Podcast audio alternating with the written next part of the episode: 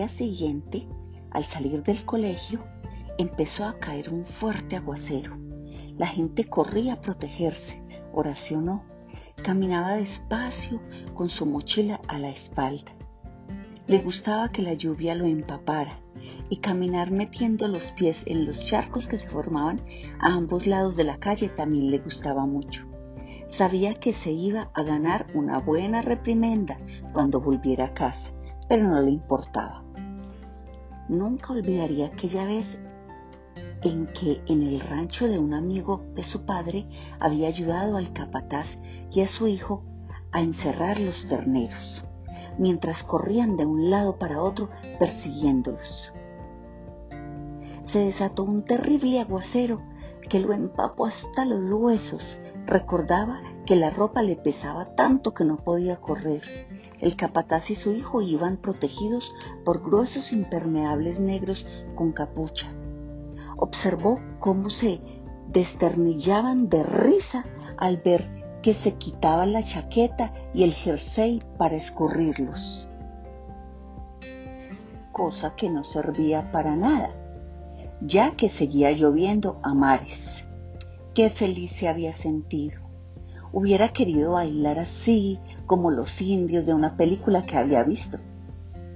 No bailar bajo la lluvia, sino bailar con la lluvia, bailar al son de su música música que Horacio oía con sus ojos. Una gota aquí, otra allá, mil gotas, millones de gotas que caían sobre las hojas, sobre los prados, sobre su cabeza, sobre la tierra. Le había parecido que el mundo iba a derretirse, que él mismo iba a derretirse, a volverse agua. Al entrar en casa, Horacio temblaba de fiebre Tuvo que guardar cama tres días y el capataz y su hijo se deshicieron en atenciones con él. Sabía que estaba cometiendo una barbaridad, que podía volver a caer enfermo, pero era tan maravilloso caminar bajo la lluvia. Solo que ahora le pesaba más el alma que la ropa. La señora de la casa lo había echado fuera, pero no por haber entrado en su casa sin permiso, sino porque era sordo. De eso estaba seguro. Lo vio en sus ojos, que miraban con miedo. Hacía tiempo que había aprendido a diferenciar las miradas de la gente, las compasivas, las que expresaban fastidio, las indiferentes, las amorosas y las que mostraban miedo. Estas eran las peores. No es un problema tuyo, le dijo su padre una vez. No tienen miedo de ti, tienen miedo de que les pase lo mismo que a ti. Se asustan un poco porque eres diferente, porque no están acostumbrados. Su padre tenía razón, pero esas miradas le hacían sufrir. ¿Cómo era posible que la señora de la casa, que parecía tan fuerte, tuviese miedo de su sordera? Horacio vio el grito de su madre cuando volvió empapado. Horacio, ¿cuándo vas a aprender a no hacer tantas tonterías? Te vas a poner enfermo, le dijo, mientras sostenía el rostro del niño entre sus manos para que leyera bien sus labios. Siempre hacía esto cuando lo regañaba. Ella pensaba que una regañina en el lenguaje de signos no era una regañina. ¿Cuándo vas a aprender, Horacio? Nunca, respondió el niño con su voz gangosa. Ella sonrió y su enfado voló como un canario que se escapa de una jaula. Ve a cambiarte, bandido. Al cabo de un rato, ya limpio y abrigado, se sentó junto a su madre en una silla de la cocina. Ella le dio una taza de leche caliente con azúcar y canela. Mamá, ¿alguna vez te dio miedo mi sordera? le preguntó Horacio con las manos. No, hijo. Al principio tristeza, también es miedo, le contestó ella, también con las manos. ¿Y ahora? Ahora ¿Por qué habría de estar triste ahora si vas por la vida como cualquier niño? Digamos que en algunas cosas les llevas ventaja a algunos niños, porque ves cosas que ellos no ven. Sabes, siempre que a uno le falta algo, tiene que luchar más para alcanzar lo que quiere. En el pueblo donde viví, cuando era niña, había una mujer que lavaba ropa de la gente rica. De eso vivía. Era muy pobre. Recuerdo que siempre iba descalza. Aquella mujer tuvo dos hijos. El menor nació sin brazos. Los crió sola a los dos, porque su marido se fue un día sin despedirse siquiera. Le daba miedo del niño sin brazos? preguntó Horacio. Tal vez. No lo había pensado, hijo. Los niños crecieron. El mayor empezó a ir a la escuela y cuando el pequeño debía empezar sus estudios, la pobre mujer se presentó con él ante el director, pero éste no quiso admitirlo. Horacio miró a su madre espantado. ¿Sabes qué hizo el niño, Horacio?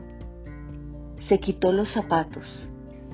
Tomó con la boca una hoja de papel y un lápiz del escritorio del director. Los tiró al suelo y mientras con un pie tenía la hoja, con el otro escribía su nombre y apellido, con una letra clara y uniforme. El director se puso rojo como un tomate y su secretaria y la profesora de ciencias naturales que estaban allí presentes lo miraron como diciéndole, debería darle vergüenza, señor director. Lo admitió entonces. No tuvo más remedio. La madre contó lo sucedido a medio pueblo. Ya puedes imaginar cómo se sentía de orgulloso. El niño sin brazos aprendió rapidísimo a leer y a escribir, pero había algo que aún hacía mejor, dibujar. Había comenzado desde muy pequeño la lavandera contó que una vez, al volver ella y su hijo mayor de lavar la ropa en el río, se encontró las paredes de la casa que habían pintado recientemente con cal, llenas de dibujos al carbón. Había caballos galopando por el cielo, una flor gigantesca en cuyo centro había un pueblo y un árbol que nacía del sol se puso furiosa y llamó a gritos a su hijo pequeño. Ella lo había visto utilizar trozos de carbón de la cocina para dibujar en el suelo todo lo que se le ocurría. Sin embargo, le parecía increíble que los dibujos tan hermosos que había en las paredes los hubiera hecho él. A la vez estaba furiosa al ver que las paredes blancas de su casa, de las que se sentía tan orgullosa, ya no eran blancas. El niño llegó del patio. La lavandera le miró los pies y vio que estaban negros de carbón. Mamá, las paredes eran como una inmensa hoja de papel, le dijo el niño. La madre no supo qué decir y se echó a llorar. ¿Lloraba por lo de las paredes? preguntó Horacio con sus manos. No, hijo, lloraba de emoción.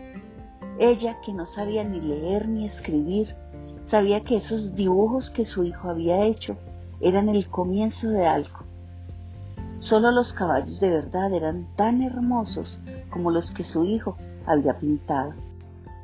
Y la flor no era el mundo como una flor que albergaba los pueblos.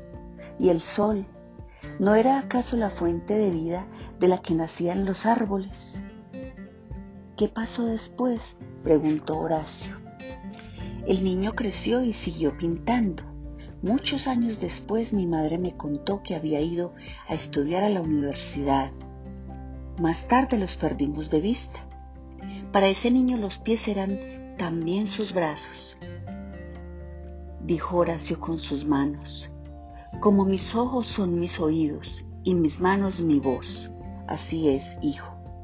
Pero sabes, mamá, a veces me da rabia ser sordo me da rabia no oír tu voz, ni la de papá, ni la de Claudio, ni la de Vano, ni los maullidos de Raimundo, ni los gritos de la gente en el estadio cuando voy a ver los partidos de fútbol. Mi voz, la de tu padre y la de tus hermanos están aquí, dijo la madre señalando el corazón de Horacio. ¿Cómo es la voz de la señora de la casa? Ay, Horacio, tú y tu casa. Creo que se llama Beatriz. Sabes que no soy amiga suya, pero un día la a hablar con la portera. Tiene una voz dulce y con un acento muy especial. Beatriz, repitió Horacio.